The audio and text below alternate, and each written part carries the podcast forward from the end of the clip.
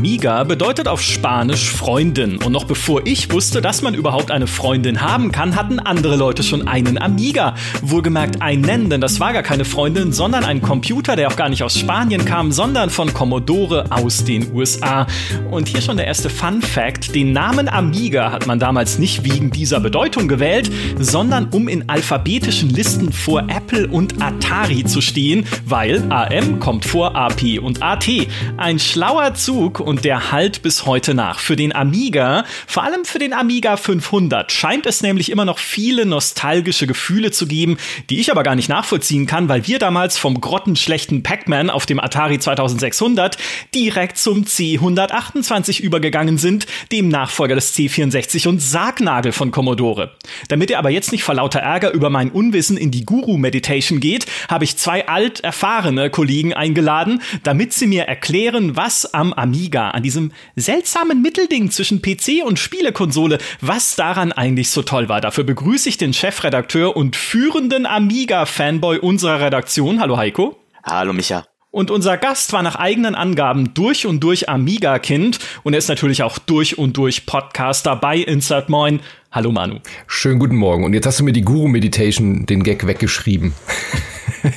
das, und damit ist mein Wissen erschöpft. Ja. Also das, ich habe ich es euch im Vorgespräch schon gesagt, ihr müsst diesen Podcast tragen, gerade weil ich keine keinerlei Amiga-Vergangenheit habe. Ich habe mir vieles angelesen, um, um zwischendurch so zu tun, als hätte ich irgendwie irgendwelche Erfahrungen damit oder Ahnung davon. Aber das ist alles gelogen.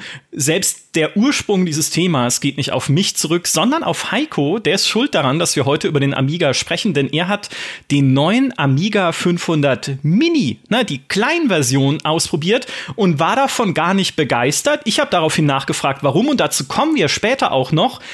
Aber ich wusste nicht, dass ich damit die Büchse der Pandora öffne, die gestern darin gipfelte, dass du, Heiko, mir ein YouTube-Video von Elf Mania geschickt hast, einem Elfenprügelspiel für den Amiga, von dem ich noch nie gehört habe.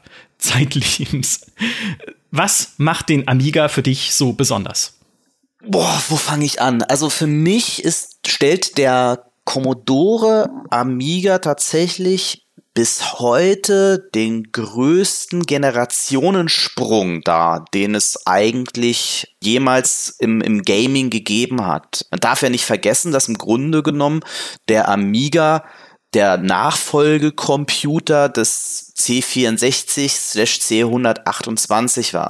Und wenn man sich aus heutiger Sicht anschaut, was für eine Grafik, was für eine Technik Amiga-Spiele beherrscht haben und das vergleicht mit dem, was nur ein, zwei Jahre zuvor auf dem C64 äh, passiert ist und wie das dort aussah, dann ist das bis heute unfassbar. Der, der Amiga war deshalb auch, denke ich, in vielerlei Hinsicht die, die Geburtsstätte von wirklich auch technologischer, äh, technologisch getriebener Entwicklung in vielerlei Hinsicht und äh, auch die Geburtsstätte von von berühmten Entwicklerstudios. Das wird gerne vergessen. Also zwei Beispiele.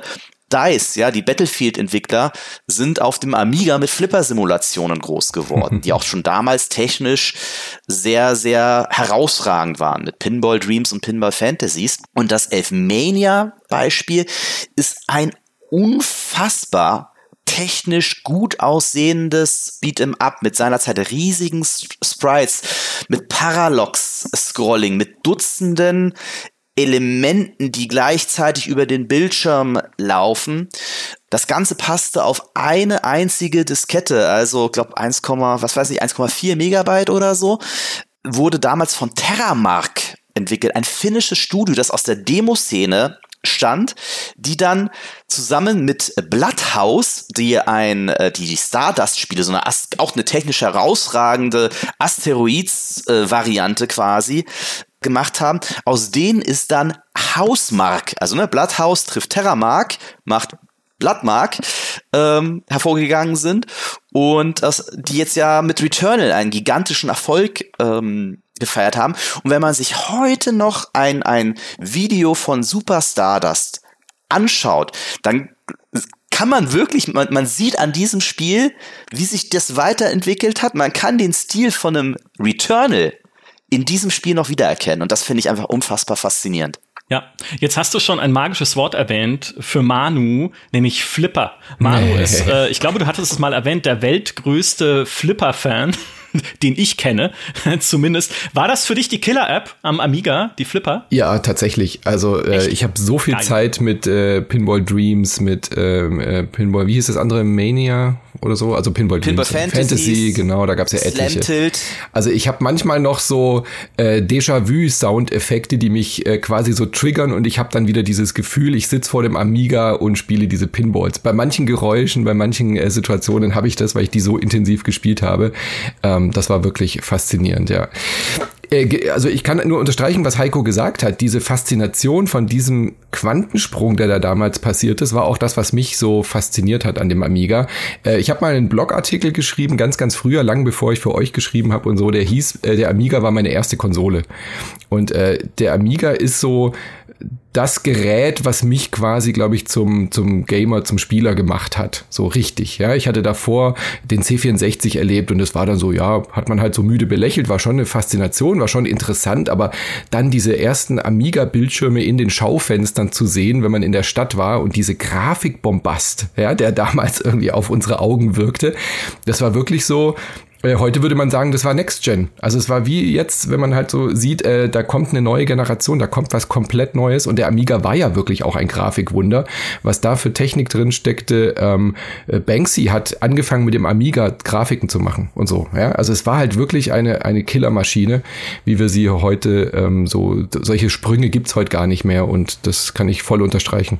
Man, es, es war halt auch ein Vorreiter, also vieles, was wir heute für selbstverständlich halten wurde mit dem Amiga erstmals umgesetzt. Du hattest ausgefüllte 3D-Polygon-Grafik, ja, in Spielen wie Formula One Grand Prix oder du hattest super geschmeidige Motion Capturing Animationen zum ersten Mal in, in Flashback und du hattest halt ähm, so Geschichten wie eben die Möglichkeit, Sprachausgabe wirklich rauszuhauen. Überhaupt der ganze Sound, also die Musik, die hatten ja einen eigenen Chip für Musik, das ist ja... Bis, bis heute, und ich habe es jetzt dummerweise, nachdem Micha mich zu dem Podcast eingeladen hat, singe ich tatsächlich seit gestern äh, War has never been so much fun, ja.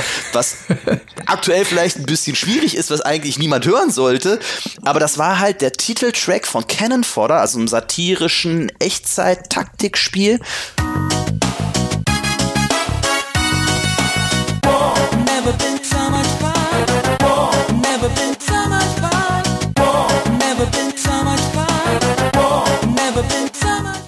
Da kam halt im Intro ein zweieinhalb Minuten langes gesungener, gesungener Song. Und auch das, ja, war unfassbar, wenn man sich normalerweise noch an 8-Bit oder an 8-Bit äh, Chip-Tunes eigentlich noch ein Jahr vorher gehört hat. Ja. Ich, ich habe auch immer noch Ohrwürmer von Defender of the Crown und solche Geschichten, diese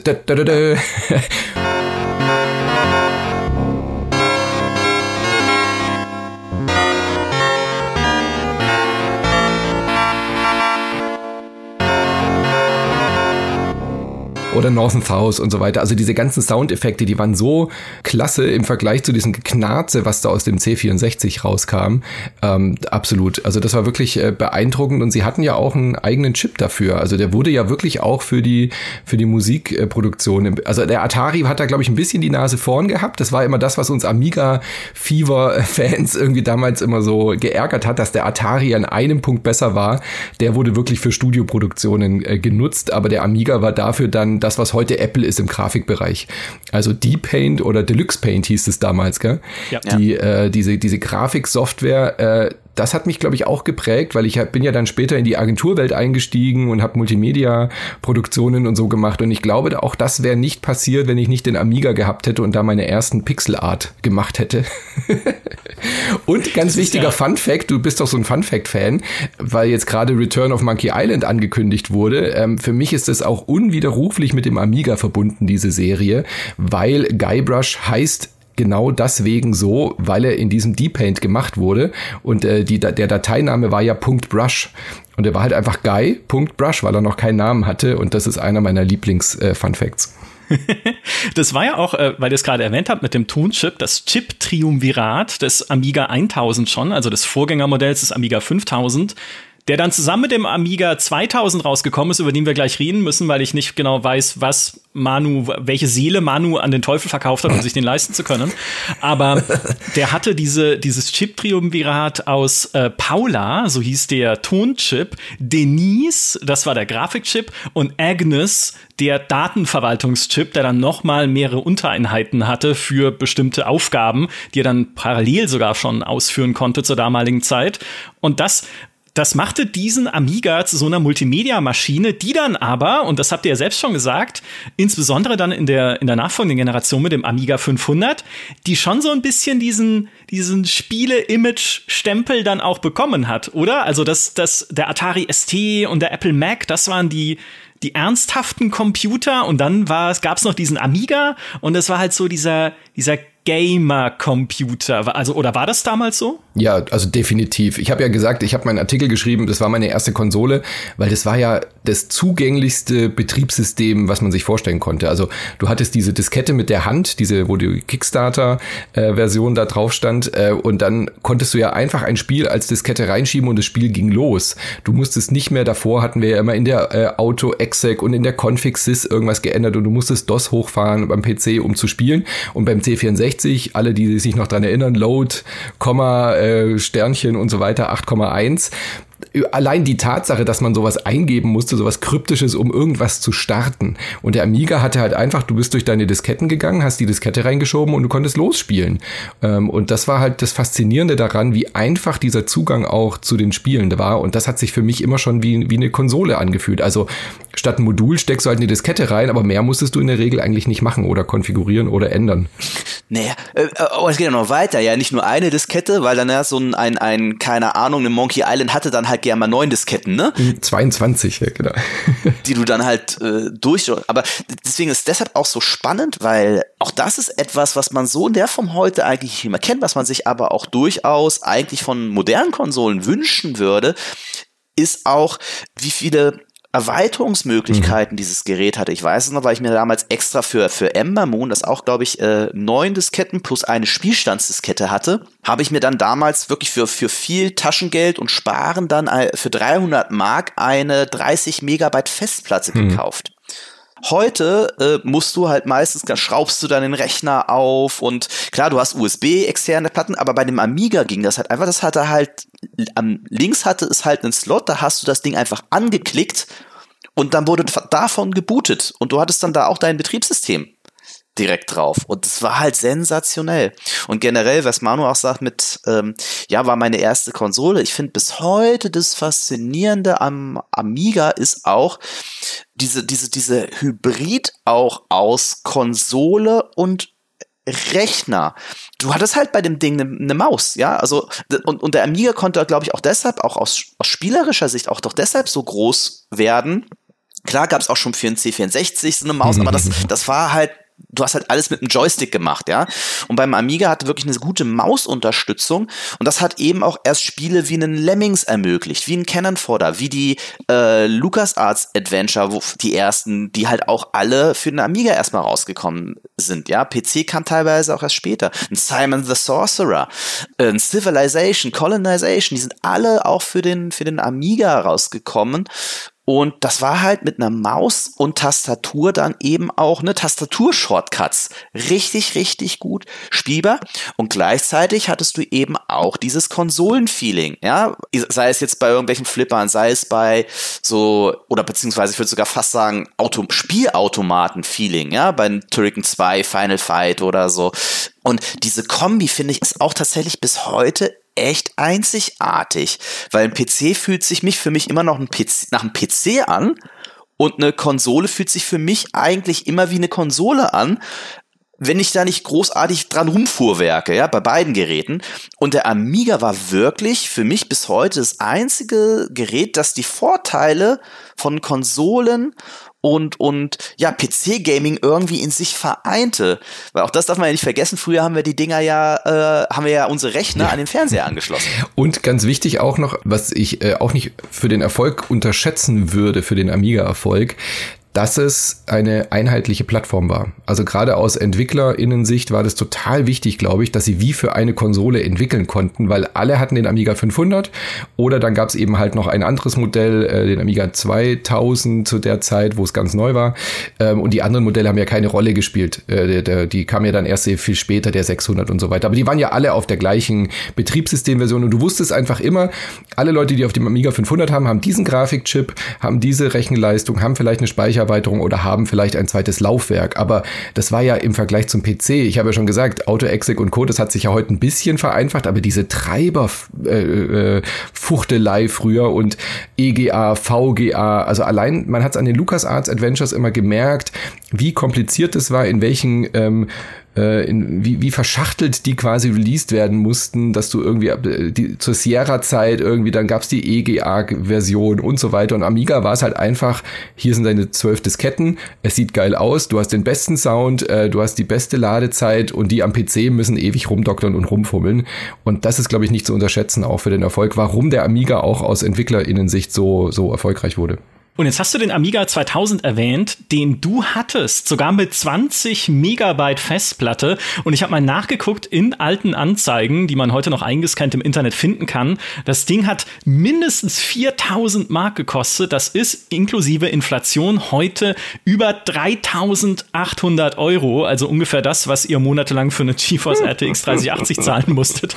Aber was für ein, also wie, wie, wie kam das? Ausgerechnet dieses, dieses High-End-Modell. Ja, das verstehe ich auch nicht. Also mein, mein Vater war zu der Zeit, ähm, ich glaube, er hat nicht so schlecht verdient zu der Zeit, aber wir waren jetzt nicht reich. Also ich hatte jetzt nicht irgendwie sehr reiche Eltern oder so in der Zeit. Ähm, mein Vater war dann so sehr computeraffin und wollte unbedingt, äh, also er hat bei sich in der Firma auch eben äh, riesige Rechenanlagen und so äh, installiert und hat quasi da die, die Firma computerisiert, äh, war da also voll drin im Thema und hatte dann ähm, gesagt, mein Sohn muss irgendwie an Computer rangeführt werden, das ist die Zukunft. Also da hat er schon gemerkt, das ist irgendwie wichtig.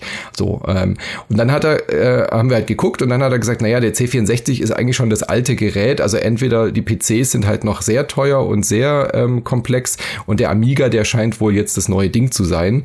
Und dann hat er äh, überlegt und kam vielleicht, keine Ahnung, wie, irgendwie hat er mir dann auf einmal ein Amiga 2000 hingestellt. Und ich wusste das zu dem Zeitpunkt gar nicht, dass das, es war halt für mich einfach so eine Alternative zu dem PC. Ich habe das erst sehr viel später gemerkt, dass kein Mensch diesen Amiga 2000 hatte, außer ich. das war irgendwie seltsam. Ähm, so viel anders war der ja gar nicht. Der, der konnte, der konnte bei Ember Moon Decken- und Bodentexturen darstellen, während ich auf meinem lumpigen Amiga 500 nur die Seitenwände als texturiert hatte. Mhm. Es tut mir so leid, ja.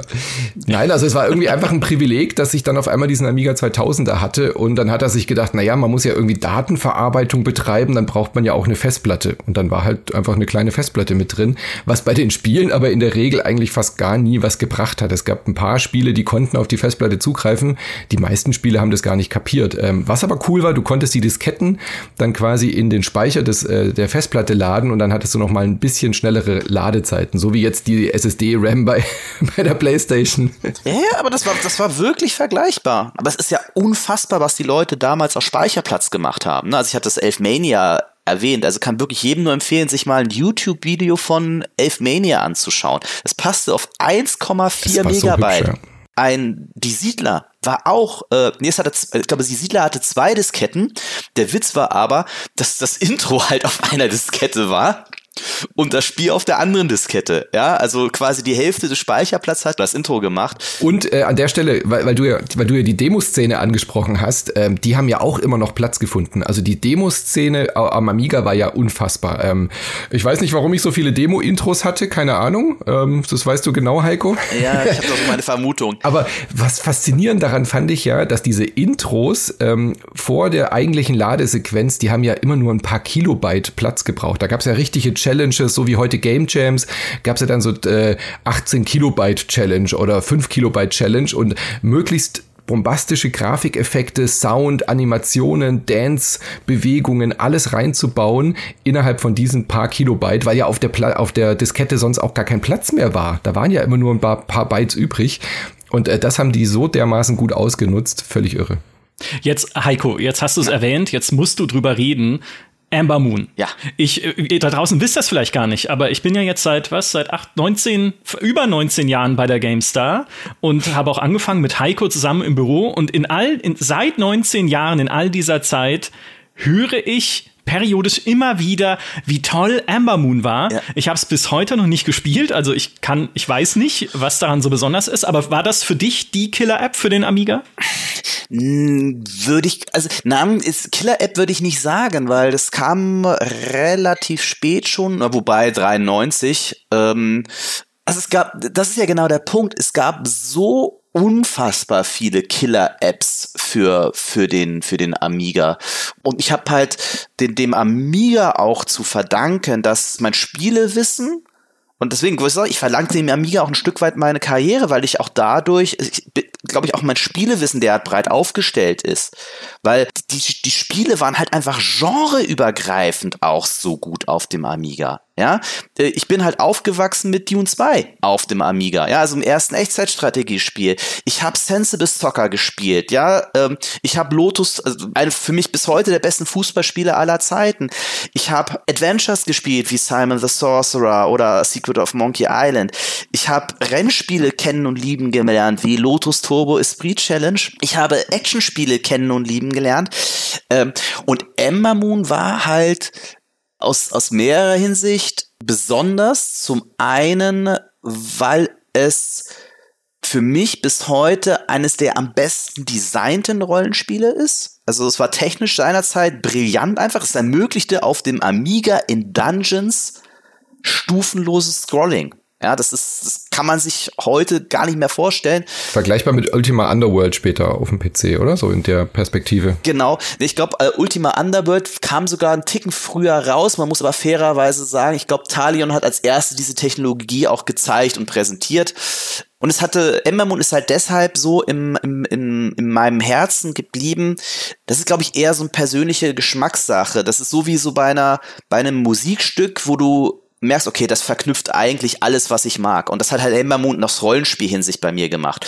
Weil es hat sehr kurzweilige, coole Taktikkämpfe kombiniert mit einem klassischen High-Fantasy-Szenario, äh, mit diesem coolen Dungeon-Crawling kombiniert und das wiederum mit dieser, ja, aus JRPGs gelernten Progression und Oberwelt, ja, also, weil das war für mich immer ein Problem mit vielen westlichen Rollenspielen, wie auch der Nordland-Trilogie, die wollten halt alles möglichst verkomplizieren und realistisch wirken und haben dadurch eigentlich vergessen, was gutes Game Design ist.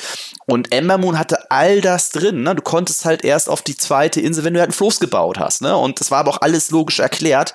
Und deshalb ist mir das so in Erinnerung geblieben. Aber ich würde nicht sagen, dass es tatsächlich die Killer-App war, also weil es einfach für mich in, in äh, ist einfach für mich so in Erinnerung geblieben. Und das Besondere am Amiga war eben, es gab einfach unzählige Killer-Apps. Es gab immer wieder ein neues Spiel, wo du wirklich gesagt hast, wow, das geht? Und das kam wirklich im, fast schon im Monatsrhythmus, muss man sagen. Mhm. Es gibt ja äh, heute die Möglichkeit, viele der damaligen Spiele im Browser zu spielen. Manche funktionieren besser, manche schlechter. Auf archive.org die Seite kennt ihr vielleicht, weil die auch Bilder von alten Websites speichert. Also auch man kann da auch gucken, wie GameStar.de 1998 aussah. äh, anders, äh, kleiner Spoiler. Aber da gibt's auch viele, viel Software für alte Computer und darunter auch tausende Amiga-Spiele. Wir verlinken die auch in der Beschreibung des Podcasts und in den Show Notes, damit ihr euch das angucken könnt.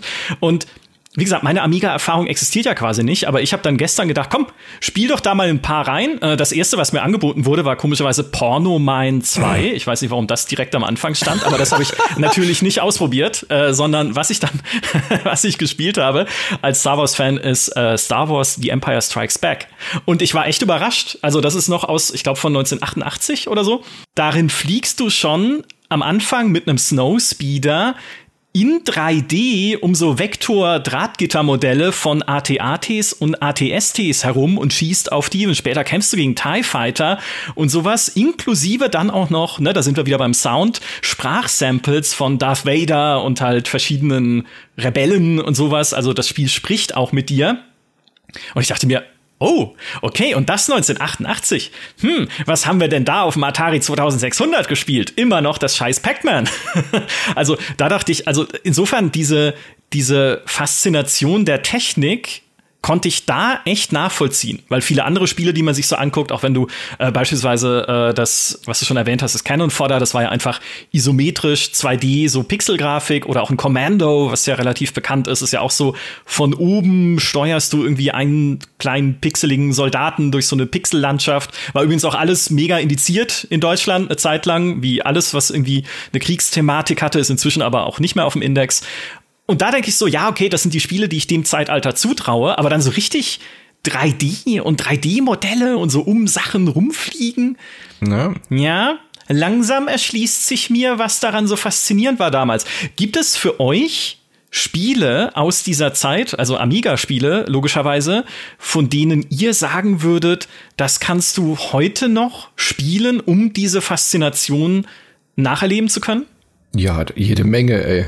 Möchtest du anfangen, Maru? Oh Gott, wo fängt man da an? Äh, also was ich immer, was ich immer spielen kann, ist, glaube ich, äh, Speedball 2. Das ist für mich so dermaßen mit dem Amiga verbunden. Ähm, es ist nicht. Und auch unglaublich gut gealtert, ja, ja. ne? Auch durch diesen sehr, sehr speziellen äh, Stil, ne? Und sowas, sowas gibt's ja auch nicht mehr. Also äh, so dieses, äh, ihr müsst euch vorstellen, wenn ihr es nicht kennt, so eine Art Handball, äh, aber in einer Postapokalypse. Also Mad Max spielt Handball mit sich aufs, mit, mit sich aufs Maul hauen und so weiter, genau und mit äh, Multiplikator und äh, und auch aus schwarzem Humor, ne? Ist bis, bis, bis heute legendär. Du haust einen Typen komplett um, sodass er wirklich abtransportiert werden muss. Dann kommen zwei Leute mit der Trage rein und hauen den Typen weg und währenddessen ruft jemand halt mit Sprachausgabe Ice Cream, Ice Cream. so gut. Also das ist auch, äh, immer wenn ich irgendwo einen Amiga sehe, muss ich eine, eine Runde Speedball spielen. Das geht nicht anders. Prince of Persia ist, glaube ich, auch ganz gut gealtert. Da hatten wir ja auch einige Remakes. Das war aber jetzt auch kein äh, uniques Amiga-Game. Aber ich glaube, Syndicate, das Original Syndicate von 93, lässt sich auch noch sehr, sehr gut spielen heute.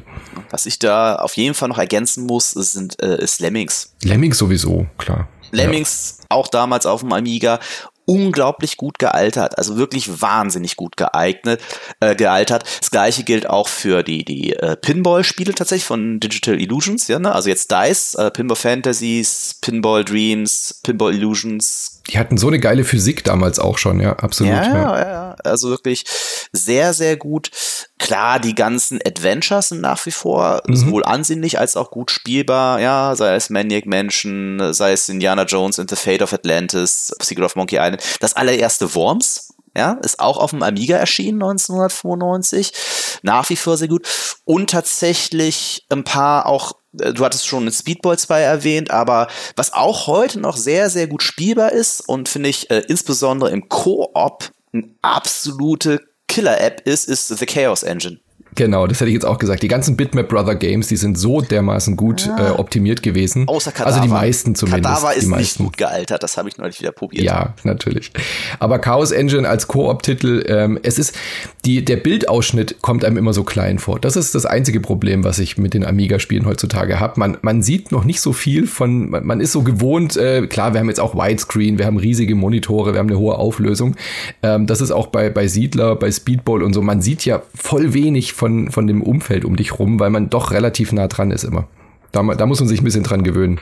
Wir haben es halt damals auf dem Röhrenfernseher gespielt, ne? ja. Ach, eine, eine Sache auch, äh, wobei, ja, ist jetzt nicht ein typisches Amiga-Spiel, aber wir haben es natürlich auf dem Amiga gespielt, weil ursprünglich auch eine, äh, auch das wieder, äh, das war halt damals, es gab halt Automatenumsetzungen, Spielautomatenumsetzungen für den Amiga. Und die waren halt auch relativ nah dran, was man auf dem Spielautomaten gesehen hat. Ne? Und Spielautomaten waren halt in den 80ern, Anfang der 90er ey, das war halt der Shit, ja, also äh, wo du dann halt zugeschaut hast, Deiner Blaster. Mhm, das Bomberman-Klon. Genau. Bomberman, genau, ne, von, von Hudson Soft, konntest du auch super gut oder kannst du nach wie vor super gut mit zwei, drei, vier Leuten spielen. Mhm. Schade, ich hatte gehofft, ihr sagt äh, Defender of the Crown, weil mir kommt die Ehre zu, eines von zwei Remakes von Defender of the Crown getestet zu haben in der GameStar-Geschichte. Also wir haben Ach, zwei Remakes äh, oder was auch immer, ne, Neuauflagen getestet. Das erste, das hat damals der Florian Stangl sich angeguckt, im Jahr 2002 müsste das gewesen sein, hat 6% bekommen. Also mit auch dem Einstiegssatz, Auweia, ein echter Rohrkrepierer, die Neuauflage des Strategie-Action-Mix Defender of the Crown enthält dieselben Fehler und Designdummheiten wie das Original von 1986 weil der Computer irgendwie viel schneller Truppen rekrutiert als du in diesem Strategiemodus und es halt oft äh, Zufall und Glücksspiel ist, ob du bei den Ritterturnieren irgendwie dein Schild noch rechtzeitig oder deine Lanze richtig positioniert kriegst und so, um den Gegner zu treffen. Das war das erste. Ich habe dann das zweite getestet, 2004, nämlich Robin Hood, Defender of the Crown. Und das hat immerhin 49 Prozent bekommen von 100. Die, das war damals schon kein gutes Spiel, ja. Nein, nein, es war, also das muss man wirklich so deutlich sagen. Äh, Defender of the Crown war schon immer ein Scheißspiel, Entschuldigung. Ja, aber, es, aber es war halt geil. es war halt mega geil. aber es war halt scheiße. Ach da, du hast halt damals auch noch Spiele anders wahrgenommen, mhm. ja, und es hat halt teilweise gereicht, das darf man ja auch nicht vergessen, diese Spiele waren natürlich auch nie lang, ja. Die meisten konntest du halt innerhalb von ein paar Stunden durchspielen, wenn es jetzt keine ne, epischen Strategietitel waren oder so wie in Civilization oder so, aber die meisten Action-Spiele hattest du halt in ein, zwei Stunden durch. Defender of the Crown hast du halt angeworfen, um anzugeben, wie geil das aussieht, aber nicht, weil das sich gut spielt. So, also das war, das war's noch nie. Also ja. da gibt's aus meiner Sicht andere Titel, wo man sagt, okay, die sahen geil aus und haben sich geil gespielt. Also keine Ahnung, ein Spiel, das wir noch nicht erwähnt hatten, interessanterweise vom gleichen Studio. Und das können wir, das ist tatsächlich nochmal eine Besonderheit. Fange ich erstmal das Spiel an zu erzählen. Ist Lionheart. Das oh war ja, oh ein ja. äh, auch High Fantasy Plattformer und auch den kann man heute noch spielen. Also wenn man sich das anschaut, äh, die in Sachen Pixelart und Parallax-Scrolling ist es unfassbar, wie das aussieht. Wahnsinn. Das war quasi der Schwanengesang für den Amiga. Ich finde, das war so das God of War der PS3, war, war das Spiel für den Amiga damals. Ja. genau. Aber es ist halt spannend, ne, weil Talion, auch Deutschstudio, die Leute, die dort gearbeitet haben, sind auch viele noch nach wie vor in der Branche und arbeiten ne, für 4A Games an der Metro-Serie oder bei Ubisoft Montreal. Ja. Äh, das Besondere war nämlich, dass diese Studios, und das gleiche gilt im Übrigen auch für die Bitmap Brothers, und auch das ist eine Besonderheit, ähm, die haben unter unterschiedlichste Spiele in unterschiedlichsten Genres entwickelt. Ja, äh, Talion eben das äh, Lionheart, einen Action-Plattformer, die haben eine Simulation entwickelt, die haben ein Rennspiel entwickelt, die haben mit Amber Star und Amber Moon fantastische Rollenspiele entwickelt. Bitmap Brothers haben mit Speedball 1 und Speedball 2 ja Fun-Sport, äh, Satire, Actionspiele gemacht diverse Plattformer, äh, Shoot'em Ups, ähm, Rollenspiel, Action Adventures äh, wie Kadaver alle das gleiche Studios und diese Spiele wirklich in kürzesten Abständen, ja, weil die haben ja damals, also keiner, die Bitmap Brothers, irgendwie, irgendwie knapp zehn Spiele irgendwie in fünf Jahren rausgeballert. Das ist schon irre, ja. Das ist, finde ich, ein, ein, sehr spannender Punkt. Das führt uns jetzt ein bisschen weg vom Amiga, aber das sehen wir ja bei vielen Studios, die so in den 80er, Anfang der 90er Jahren groß waren oder bekannt waren, in damals natürlich noch einer relativ zu heute gesehen viel kleineren Spielebranche, die haben sich viel mehr ausprobiert und sich viel mehr so treiben lassen von was ist neu, was können wir noch Neues, Cooles machen? Und ein Paradebeispiel dafür ist, weil ich über die mal einfach einen sehr großen, langen und ausführlichen Report geschrieben haben, äh, für mich Westwood. Weil Westwood hat ja auch irgendwie Eye of the Beholder gemacht, dann haben sie Dune 2 ausprobiert, sie haben irgendwann ja, verschiedenste andere Sachen, die ich schon wieder vergessen habe, aber immer so von Genre zu Genre, weil sie einfach Bock drauf hatten zu gucken, was können wir da machen, was geht da noch und worauf haben wir noch Lust. Der Witz ist aber, du hast diesen Spielen so unterschiedlich die Genres waren, du hast diesen Spielen ab der ersten Sekunde angesehen, von welchem Studio die sind. Sensible Software hatte diese kleinen Knubbelfiguren, ja. Bitmap Brothers hatten diesen Warhammer-artigen Look in allen Spielen, zieht sich durch, ne? so breite Figuren, sehr gritty, und immer dieses plastische, die waren immer so plastisch ja, ja, gepixelt. Bombastische. Ja. Talion hatte diesen sehr verspielten, sehr verschnörkelten Gothic Fantasy Style. Ja? Also du hast halt diesen Spielen, so unterschiedlich die Genres waren, das war halt die hatten alle unver unver einen unverwechselbaren Stil. Und wie gesagt, auch der Amiga war ja auch, und diese Studios waren ja die Geburtsstunde von vielen Studios, die auch heute noch gigantisch sind. Ja? Lemmings DML-Designs, aus denen ist Rockstar hervorgegangen. Ja. Stimmt, das vergisst man oft. Ja, das stimmt. Was man allerdings dann ne, im Falle von Westwood sagen muss, bei denen war es ihr Untergang. dann am Ende, weil als Westwood übernommen wurde von Electronic Arts, hatten sie plötzlich ganz viel Geld, um noch ganz viel mehr wirre Ideen umzusetzen, die sie hatten, oder halt nicht mal wirre, sondern Leidenschaftsideen. Und da kamen dann aber Spiele bei raus, wie das Pirates Legend of Black Cat und dann die ganzen Online-Projekte, Earth and Beyond und äh, Command Conquer Online sollte dann ja irgendwie auch noch kommen oder sowas ähnliches zumindest. Und dann haben sie sich verzettelt. Statt dann sich anzupassen an moderne Realitäten einer Industrie, die eher, weil sie gerade wächst, Serien und die Serienproduktion belohnt hätte, statt diese Kreativität, die es heute ja zum Glück wieder gibt in der Indie-Branche. Aber damals war halt alles Indie. Ne? Da waren, es gab ja in dem Sinne, klar, natürlich auch größere Firmen wie in Electronic Arts, von denen auch Deluxe Paint war übrigens, weil die damals auch noch breiter und diversifizierter aufgestellt waren. Deluxe Paint kennt man vielleicht, weil es vorhin schon erwähnt wurde, von diesem Bild der Totenmaske von Tutanchamun in 32 Farben Wahnsinn, ja, also das sah für das ey, daran erinnere ich mich auch noch, das mal gesehen zu haben. Das war fotorealistisch, ja.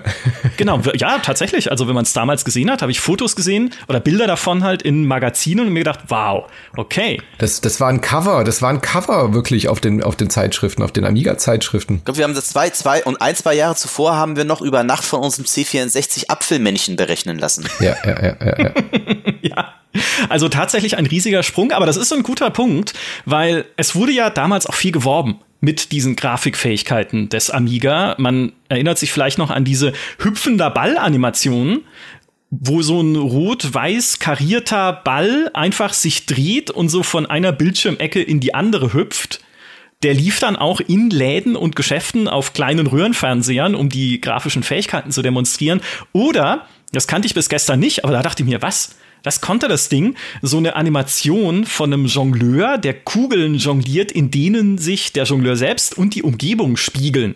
Natürlich relativ simpel dargestellt, nicht fotorealistisch in dem Sinne. Hat er mir, boah, spiegelnde Kugeln, geil. Das ist ja Raytracing quasi. Klar war natürlich. Das war, es, es, es war wirklich, es gab aber Raytracing. Du konntest auf dem Amiga vorgefertigte Animationen berechnen mit echtem Raytracing. Es hat Jahre gedauert, aber es, das Ding konnte Raytracing. Nicht in Realtime natürlich, aber in vorberechneten Render-Sequenzen war das möglich. Und das war wirklich, äh, ich habe gedacht, jetzt bricht die Zukunft der Grafik an. jetzt geht's los. Und äh, bis, bis vor drei Monaten hatte ich immer noch keine Grafikkarte, die Raytracing Raytracing kann. Aber gut, hat ein bisschen gedauert. Aber Manu, jetzt mal Hand aufs Herz. Wart ihr damals schon ein bisschen die Grafik-Nerds? So? Ja, total. Ne? Also, du hast ja auch schon gesagt, Defender of the Crown, natürlich spielerisch, äh, sagen wir mal, eher durchschnittlich, aber trotzdem geil. Hey, ich habe alles, ich habe alles gespielt, was gut aussah. Defender of the Crown, aber Shadow of the Beast ähm, habe ich, glaube ich, auch für die Games dann noch mal dieses Remake getestet. Ich glaube, ich habe das, oder für die GamePro. Ähm, ähm, und das ist ja eine Katastrophe gewesen, das Spiel. Das war so mies. Äh, unfassbar. Aber wir haben es halt alle reingelegt. Klar, die Spiele waren ja auch recht einfach zu bekommen, weil man es halt einfach sehen wollte mit dem Parallax-Scrolling und der Sound und so. Und so viel gleichzeitig bewegende Objekte. Was Heiko schon gesagt hat, man hat dann so ein Spiel halt mal eine Stunde oder zwei im Nachmittag ausprobiert und dann hat man es auch wieder vergessen.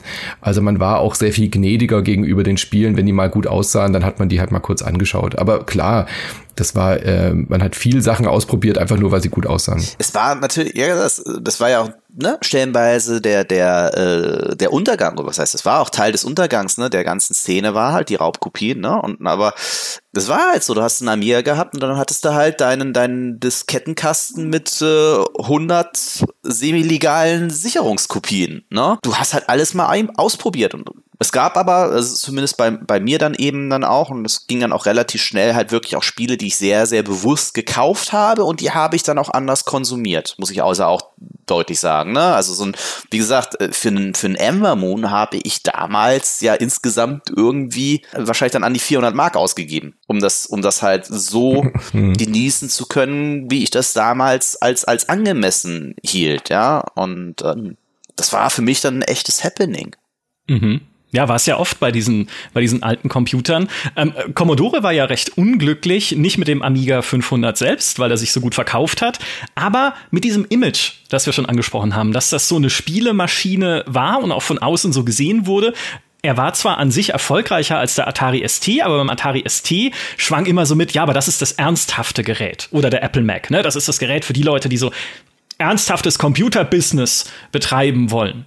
Und Commodore selbst hat ja dann versucht, da ein bisschen gegenzusteuern. Sie haben irgendwann Version 2.0 rausgebracht von Workbench, von dieser grafischen Benutzeroberfläche und von Kickstart, dem Betriebssystem, das da dahinter lag. Und diese Oberfläche war dann so grau, blau, seriös, Windows-ähnlich langweilig und auch Guru Meditation, um das nochmal aufzugreifen, ne, die berühmte Fehlermeldung der, des Amiga wurde ersetzt durch Software Failure.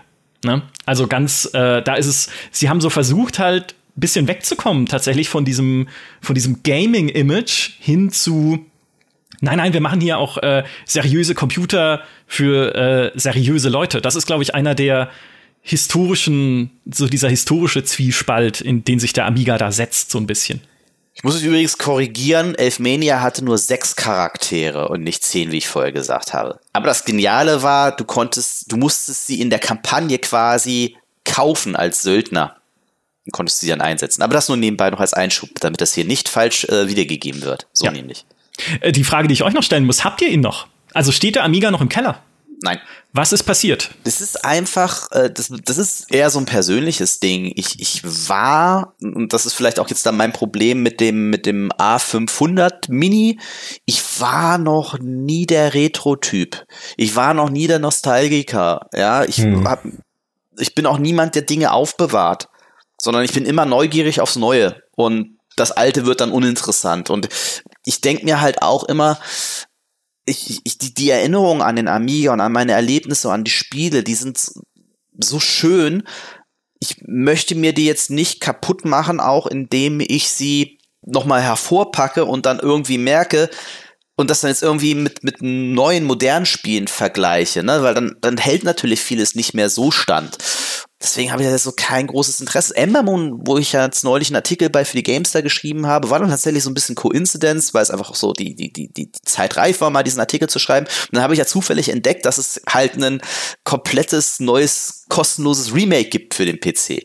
So, und habe dann halt festgestellt, wie, wie gut dieses Spiel eigentlich auch noch, noch standhält und wie gut da meine Nostalgie auch funktioniert.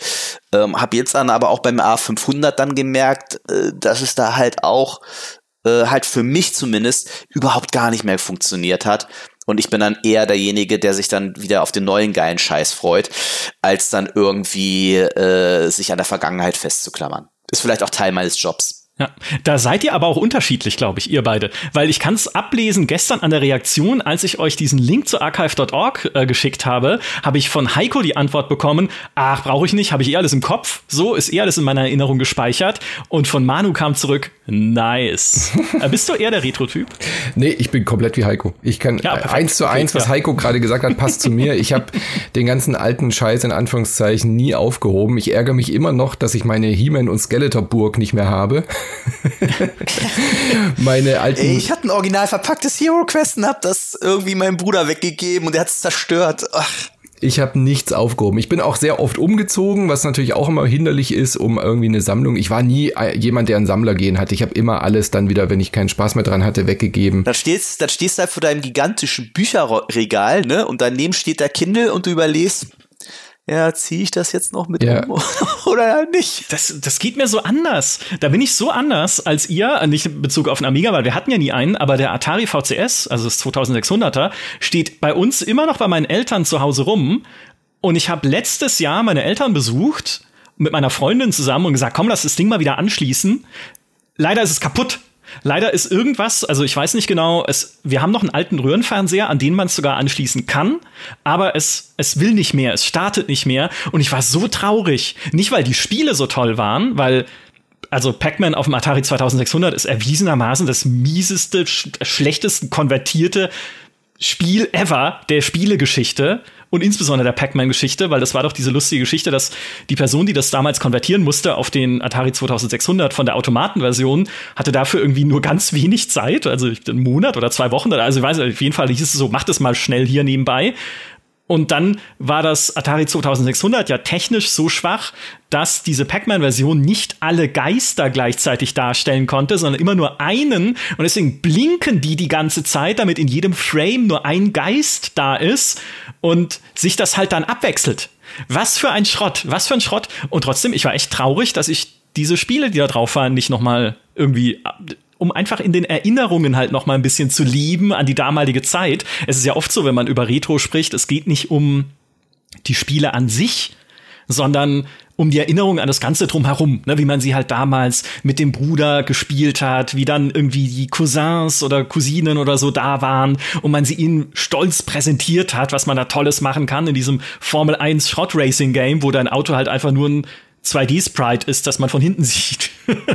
also, da hätte ich mich gefreut, wenn der alte, der alte Atari noch mitgemacht hätte und ich ihn hätte zeigen können, aber der Zahn der Zeit. So alte Hardware musste dann aber auch pflegen. Also mein Podcast-Kollege Micha, der äh, entstaubt dann immer seine alten Konsolen, der schraubt die dann auf und macht neue Kühlpasten drauf und so Kram. Da muss man auch wirklich dann drin sein in diesem Retro. Bei mir verstaubt das Zeug dann halt einfach, wenn es dann auch nicht mehr benutzt wird. Aber ich habe auch kein großes Interesse daran, wie Heiko gesagt hat, diese Erinnerungen, diese positiven Erinnerungen an so Sachen wie Defender of the Crown oder Gianna Sisters, über die haben wir ja noch gar nicht gesprochen die, die, die platzen dann wie so eine Seifenblase, wenn du die dann wieder aufmachst, oft. Ähm, klar gibt's Sachen, auf die man sich auch gerne wieder zurückerinnert, wie Speedball 2, die auch immer noch funktionieren, aber ich weiß nicht, ob Giant Sisters noch so gut funktioniert, wenn ich es jetzt wieder spielen würde, zum Beispiel. Oder James Pond oder sowas. Wisst ihr denn noch, wann für euch der Punkt war, an dem ihr gesagt habt, Amiga, jetzt ist gut, jetzt gehe ich weiter zum nächsten? Ja, ich habe ein 386er mit Turbo-Taste. Was brauche ich denn jetzt ein Amiga? Der hat eine Turbo-Taste. Die Turbo-Taste. ja. Die Turbo-Taste. Ja, vergessene Helden. Ja. Bei mir tatsächlich echt spät erst. Das war also ich war, ich bin, bin sehr lange beim Amiga geblieben. Also ich habe schon dann gemerkt, dass das, dass der PC grafisch viel drauf hat. Dann auch dieser Punkt war, dass der PC grafisch mehr drauf hatte als der Amiga. Ich glaube, das entscheidende Ding war äh, Wing Commander. Das ist ja noch voll ja, für den ja, Amiga ja, erschienen. Oh Gott, ja. ja. Äh, und ja. Da, das ist halt so, als würdest du. Und das Wing Commander auf dem Amiga ist ungefähr so wie Cyberpunk auf der PS3. Äh, Entschuldigung, PS4, ja. Äh, äh, PS4 sind ja mittlerweile schon eine Generation weiter. Das, so, also, oder Pac-Man auf dem 2600. Und ich bin umgestiegen erst. Ich habe 97 Abitur gemacht. Da hatte ich tatsächlich noch den Amiga ähm, habe aber ab und zu mal auf dem PC meines Vaters schon gedaddelt und bin dann äh, umgezogen, um dann eine Bankausbildung zu machen. Und dann habe ich mir dann tatsächlich, und das war einer der dümmsten Käufe meines Lebens, was war es, ein Citrix 166 Plus. Also das hieß dann wo angeblich, der war dann irgendwie nur mit 100 Megahertz getaktet oder so. Die haben aber behauptet, es hätte dann mehr als 166 Megahertz, was natürlich total gelogen war war irgendwie so bei, bei, bei Phobis oder so habe ich das Ding gekauft. Phobis, die Leute mit Ideen. Und haben mir einen PC gekauft, wo ich dachte, okay, der ist jetzt modern und neu. Und habe dann aber sehr schnell feststellen müssen, dass dann dass das halt dann doch wieder ein anderer konfigurativer Schnack ist, ja, als als ich dann merkte, ja, aber ich habe doch jetzt einen neuen PC, wieso läuft ein Magic Carpet nicht gescheit?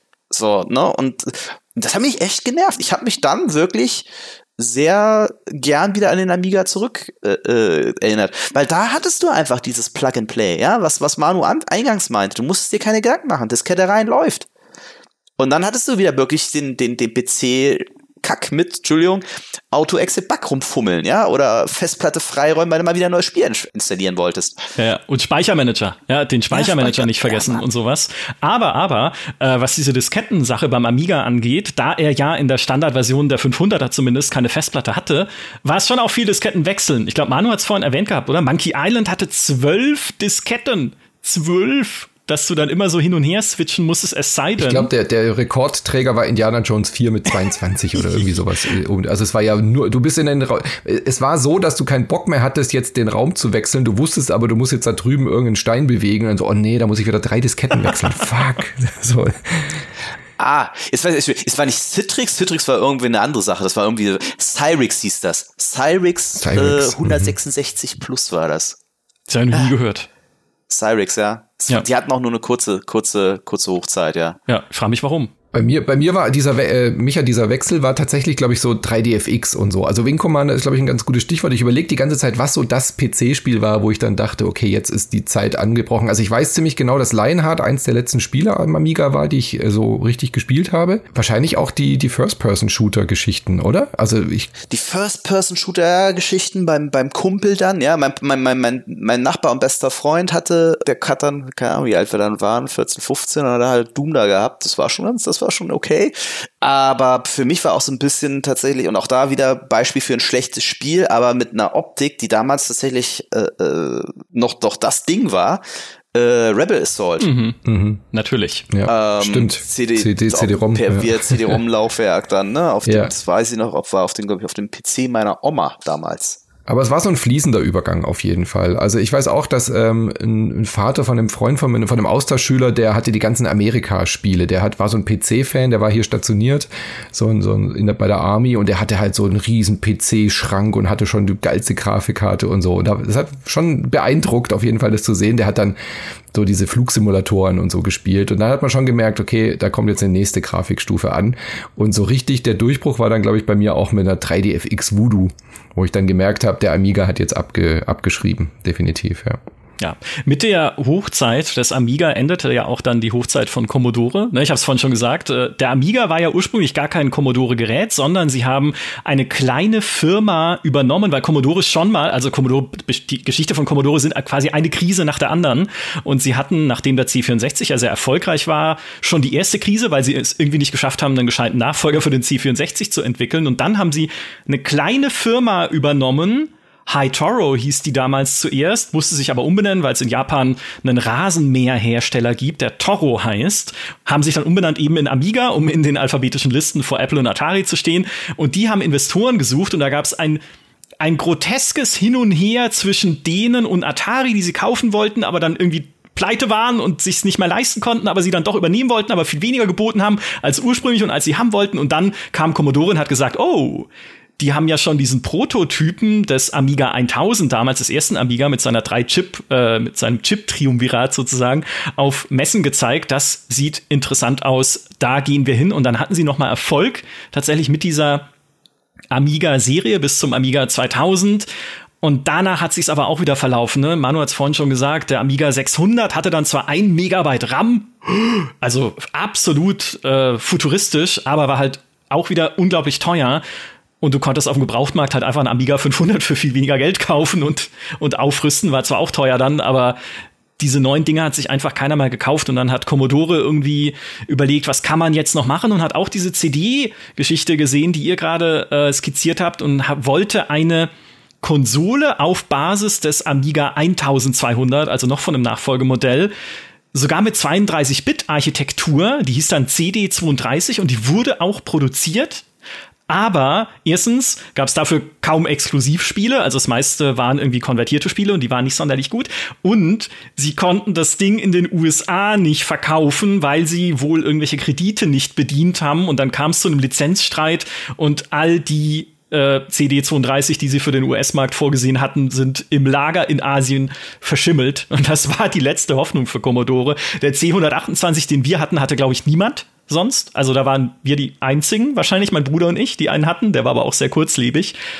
So ging diese Firma in die Geschichte ein. Aber der Amiga Ey, es ist so traurig mit diesem, mit dieser CD-Version, weil die sieht ja auch aus wie eine Konsole. Da hatten sie dann wirklich ja begriffen, was das Geile am Amiga ist, nämlich die Spiele und irgendwie die Technik.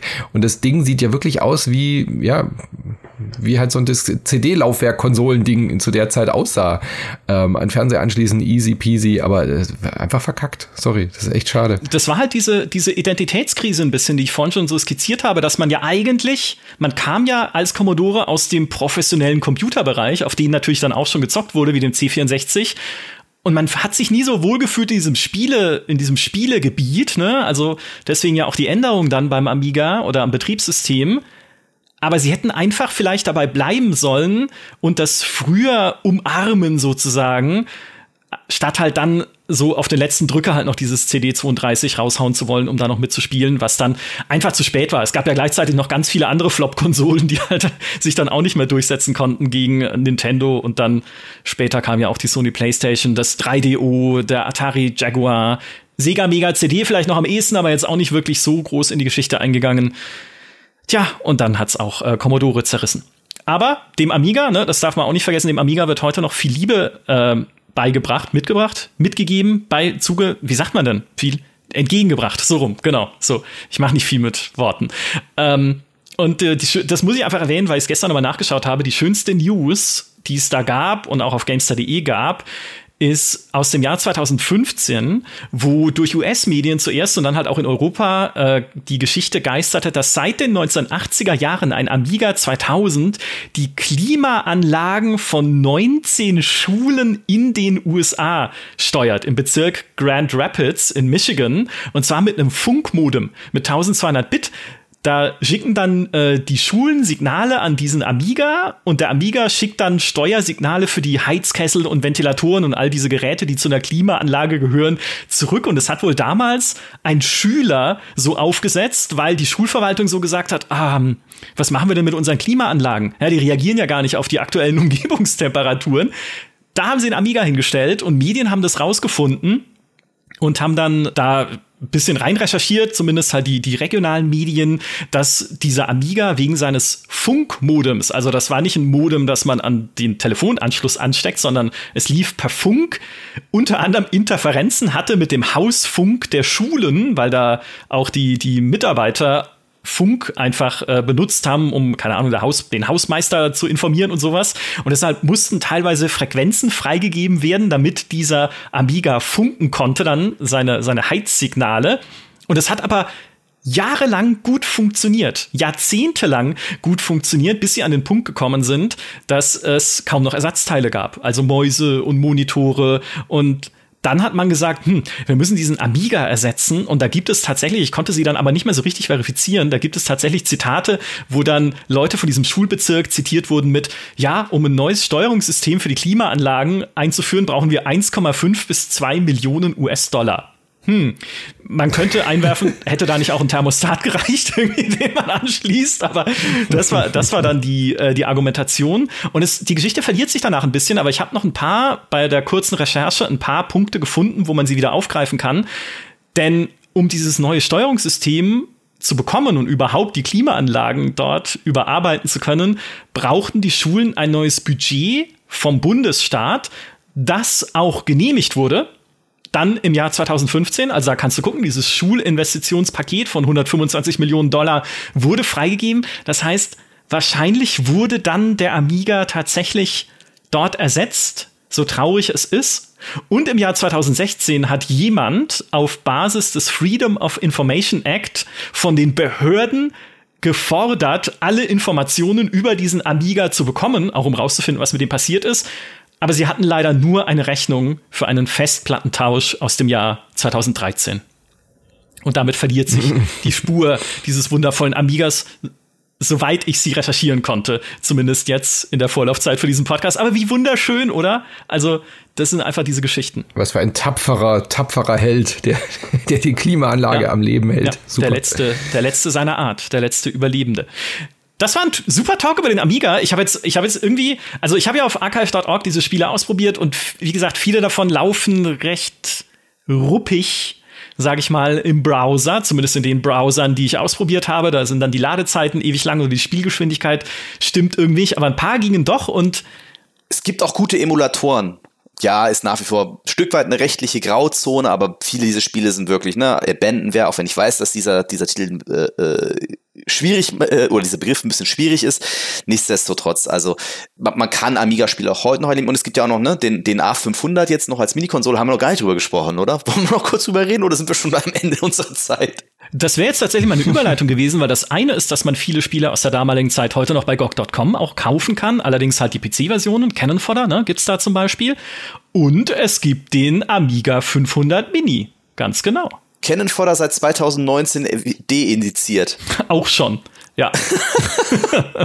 ja, ja, eigentlich eine, eine schöne Idee. Grunde genommen das gleiche wie das SNES e Mini. Ja, du kriegst dann so ein kleines Gerät und das steckst du dann halt an deinen Fernseher und dann kriegst du dann gleich ein schönes Menü und kannst, glaube ich, glaube 25 Spiele sind mitgeliefert, hat noch einen USB-Port, wo du dann auch, wenn die im richtigen Format sind, die Spiele dann direkt dort einladen kannst. Die Spieleauswahl ist okay okay, sehr, weil das Ding, glaube ich, auch aus England kommt, sehr englisch fokussiert. Also Bitmit Brothers Auswahl ist sensationell. ja, also die sind quasi fast alle mit dabei. Aber zum Beispiel, du hast kaum deutsche Spiele dabei. Ja, also Talion fehlt komplett, äh, es fehlen, äh, Turrican fehlt und so. Also die. What? Ja, ja, ja, ja. Also die, die Spielauswahl ist sehr, sehr englisch. Das ist okay.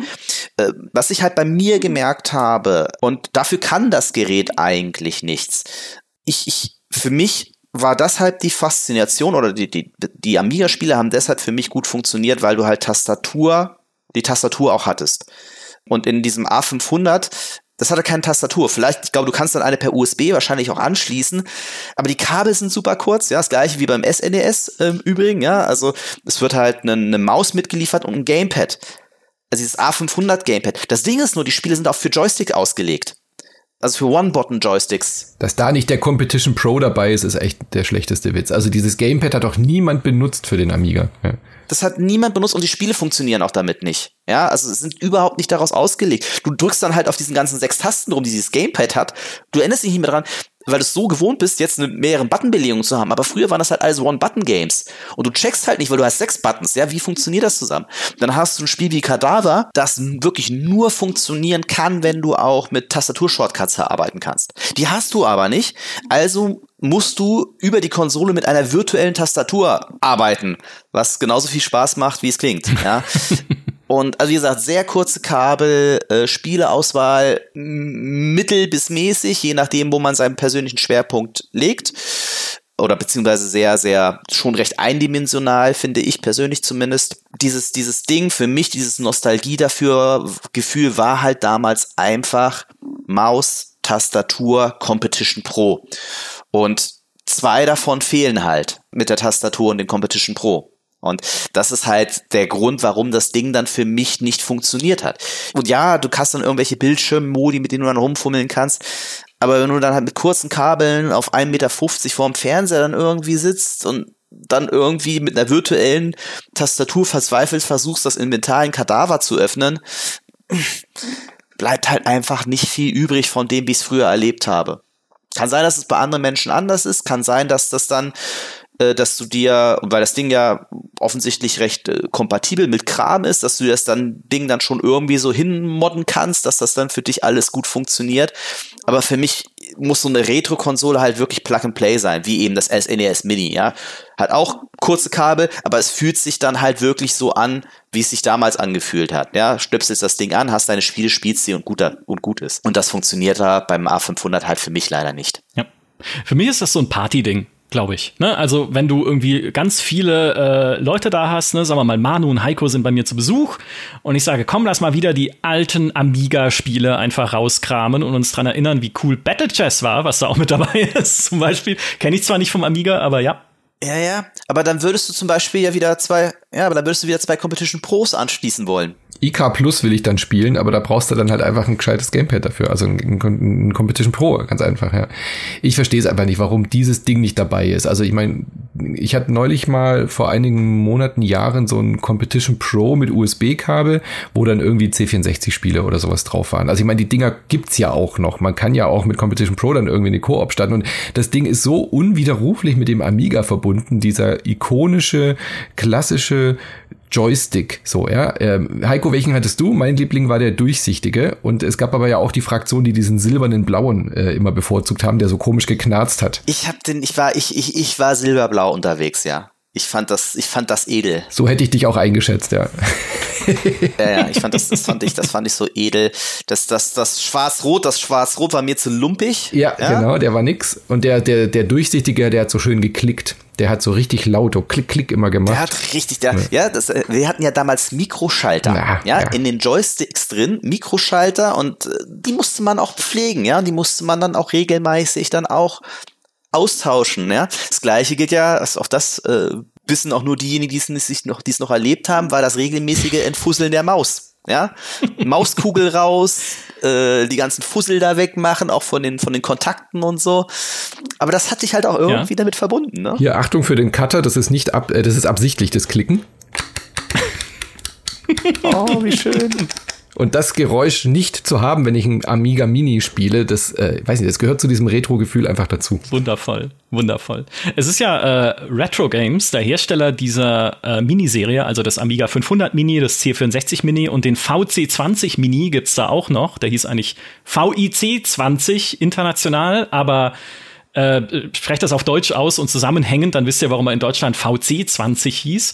Die haben auch, das habe ich gesehen, so eine Retro-Maus, ne, wie für ein C64 oder auch für den Amiga im Angebot, die du auch heute dann per USB noch an deinen Rechner anschließen kannst. Und diese Retro-Maus ist ja quasi ein Backstein mit zwei fetten Tasten vorne dran. Wo ich mir auch dachte, also es ist halt cool wie damals, Alter, mir dann auch so, hm, ich würde sie nicht benutzen mehr. Ergonomisch war anders, ja. Wisst ihr, was eins der prägendsten Amiga-Spielerlebnisse war? Ich saß im Keller äh, mit meinem besten Freund damals vor dem Amiga 500 und wir hatten zwei Mäuse angeschlossen und haben Siedler 2 im Koop ja. gespielt. Mit Splitscreen, mit zwei ja, Mäusen. Der Klassiker. Ja. Das war crazy. Ja. Splitscreen mit zwei Mäusen, auch schon bei Siedler 1, ja, großartig. Ja, wann kommt das zurück, muss man fragen, Ubisoft. so, so ein gutes neues Siedlerspiel, das wäre mal was, ne? Ja, ja. Nur echt mit zwei Mäusen, würde ich sagen. Das wäre voll die gute Idee, ja, ich weiß auch nicht. Äh, äh, Gianna Sisters ist auch so ein Faszinosum, oder? Dass das Ding irgendwie damals äh, erschien, jeder kannte es, äh, dass das so eine also, also ich bin bis heute noch erstaunt, wie das Spiel veröffentlicht werden konnte. Weil es einfach Mario war, meinst du, mit anderen Texturen? da gab es ja damals schon die Kontroversen drum, ne? Dass es dann hieß, Moment mal, da muss doch Nintendo einschreiten und aber trotzdem hat es irgendwie jeder gehabt. Aber ja. es war dann weg irgendwann, ja. Es gab es dann nicht mehr. Ja, stimmt, es war dann auch weg. Es gibt ja das Remake, das vor ein paar Jahren erschienen ist. Ja, da gab es, glaube ich, zwei, drei Teile schon Black hier aus, Games, dem, aus dem Schwarzwald, genau. Mhm. Genau. Also man sieht, sie kommen alle wieder. Ein völlig unterschätzter Titel, eine Figur, die hätte ein Maskottchen werden können, war Sul, Heiko. Äh, dass das nicht äh, irgendwie sich etabliert hatte, wundert mich auch. Ja, ich fand halt Sul äh, spielerisch nicht so, nicht so gut, ehrlich gesagt. Aber es war besser als Sonic. Wow, hot, hot take. nee, ich war, ich war eher, ich habe auf dem, wie gesagt, so Plattformspiele, kennst du noch Fire and Ice? Das war eher das, was ich cool fand. Ah, das war mit diesem Fuchs und so, gell? Ja, das ja, war cool. Dem, ja. Aber es gab ja also andere kuriose, es gab äh, es gab einen Jump'n'Run äh, mit mit mit diesem mit diesem roten Punkt, was so ein was so ein ja ja was äh, was so ein eher was so eine Werbefigur war von irgendeinem Seven von Seven. Das war der Seven so? Up Dot war das ja. ja bei ja, Seven Up ja, im Logo ist doch dieser rote Punkt und das war das äh, Werbegame von Seven Up. Während bei Zool war ja auch Werbung drin. Da gab es ein Chupa Chups Level. Das weiß Stimmt. ich noch. Ja. Stimmt, daran kann ich mich tatsächlich erinnern, an dieses Chupa Chups Logo. Und Suhl sieht ja aber aus wie zwei Rosinen, die man aufeinander geklebt hat mit Armen und Beinen dran. Also, dass das ikonischer als Sonic ist, Herr Fritsch, ich bitte Sie. Es war übrigens kein Fuchs, sondern der Cool Coyote in Fire and Ice. Cool Coyote, Entschuldigung. ja. Aber überhaupt, der Amiga hatte fantastische Plattformspiele. Auch die äh, ganzen Superpod, äh, Quatsch, äh, James Pond und wie hieß das andere noch? Da gab es doch immer auch noch diesen, dieses andere ähm, Hommage-Spiel. Superfrog gab's noch. Superfrog war das andere, das meinte Superfrog ich. Superfrog genau. war von Team 17, ja. Genau, das war auch cool. Gab, was gab's noch? Rough and Tumble. Ja, das kenne ich nicht mehr, ne. Das kennt nee. ja keiner von euch. Es kam von Renegade. Renegade auch noch so ein ikonischer Entwickler, den wir komplett vergessen haben.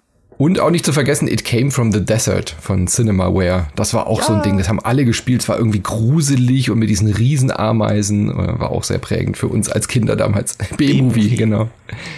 Ja, aber It Came from the Desert war ja ein, ein plattformübergreifendes Phänomen. Also wer das nicht kennt, das kannst du heute auch nicht mehr spielen, aber man muss es spielen, einfach um diesen Kult nochmal noch mal mitzuerleben. Oh ja, der, der Wilhelm Scream. Meine erste Begegnung mit dem Wilhelm Scream.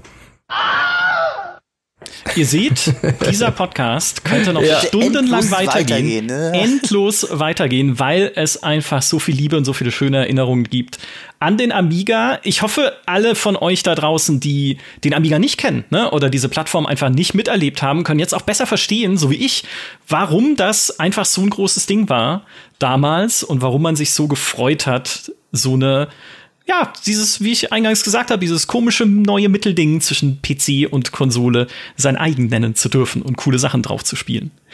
Manu, Heiko, vielen, vielen Dank für eure Erinnerungen und die coolen Einblicke. Hat mega Spaß gemacht. Ähm, wir sehen uns dann wieder bei der, bei, bei der äh, nächsten, beim, beim 386 Mini. Wenn der mal kommt. Beim Amiga 2000 Mini, genau. ja. beim beim, beim äh, Cyrix 266 Plus. Mini, oh ja, ja. oh ja, wenn es mal, den mal gibt, dann ist die Einladung schon. Ich wollte gerade sagen, oder beim 3DFX äh, Remake, aber das hatten wir ja schon erlebt, dass das nichts geworden ist, genau. Das stimmt leider, ja, wohl wahr. Vielen Dank euch, vielen Dank an alle, die uns äh, auch diesmal wieder zugehört haben. Ice Macht's Cream, Ice Cream. Tschüss.